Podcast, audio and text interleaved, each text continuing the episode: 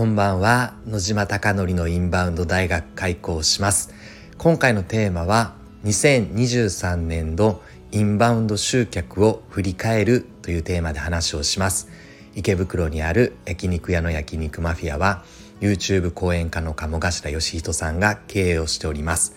そこで月賞2000万円の売り上げに回復するために海外のお客様を呼び込もうということで昨年からインバウンドの戦略チームが立ち上がりました。SNS の取り組みインフルエンサーマーケティングホテル営業 Google 口コミの獲得など行っております。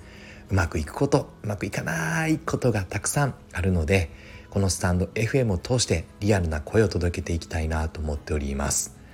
では早速本題です。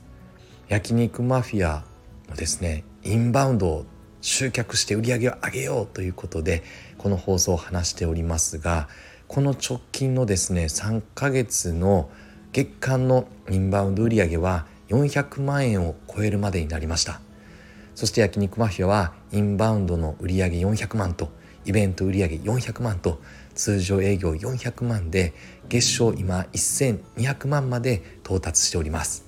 来年こそはですね1500万2000万の壁を狙いながら取り組んでいきたいなと思っております。今日の鴨さんのボイシーで拓也さんと私が出演させていただきました。で鴨さんからですねこの焼肉マフィアのインバウンド集客についてああ鴨さんやっぱりすごいですね。しっかりですね私たち2人の、えー、プレゼンができない中ですね鴨さんが誘導してくれて本当に素晴らしい素敵な放送になったなと自負しております。是非リンクを貼りたいなと思っているので URL を押していただき鴨さんのボイスを聞いてくれると嬉しいなと思っております。で鴨さんからですねやはり学んだのは焼肉マフィアが売り上げが上がること利益を出すことは当たり前でそれをやるために焼肉マフィアやってないんだって話です。日本のチップモデル店舗になるために焼肉マフィアをやっていてそして鴨さんはインフルエンサーで日本の経済の中で大きな影響を与えるインフルエンサーでもあるのでだからこそ鴨さんが取り組む事例焼肉マフィアが取り組む事例がですね鴨さんの周りの鴨さんのファンの鴨さんを好きな方々のですね何か手助けになるんではないかなと思ってそのために焼肉マフィアは取り組んでいるんだっていう言葉を鴨さんから聞いてちょっと若干ニュアンスは違うかもわからないですが私はそう受け止めててだからこそ焼肉マフィアはうまくいく必要があってもっといろんな経験ひょっとしたら大きな失敗とか小さな失敗も含めて失敗をするかもわからないですがその中で成果の出たものを鴨さんを通して多くの方々に届けられれば少しでも日本経済が良くなるきっかけになるんじゃないかなと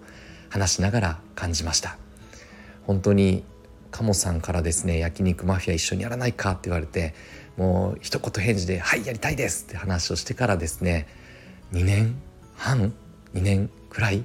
経ちましたが焼肉マフィア苦しい時期も通り越しながら今黒字になってさらにインバウンドを集めていってるお店になっております。ぜひえー、ひょっとしたら明日も撮るかもわからないですがちょっと年末12月31日なので予定がどうなるかわからないのでひょっとしたら今年最後の放送になるかもわからないですが来年2024年ももっともっと多くの情報を発信できればなと思っております。そして焼肉マフィアの12月27日が最後の営業でしたが朝倉先生がですね焼肉マフィアを貸し切っていただいて塾生の方々と一緒に来て本当に拓也さんが辞めなくてよかった本当に素晴らしいお店になったねっておっしゃっていただき本当に胸が熱くなりました。苦しいことも辛いこともたくさんありますがそれを通り抜けた後の素敵なすごい幸せな嬉しい気持ちになるために苦しさを苦難を乗り越えていくんだなと改めて感じております。来年もいっぱい苦難をしながらですね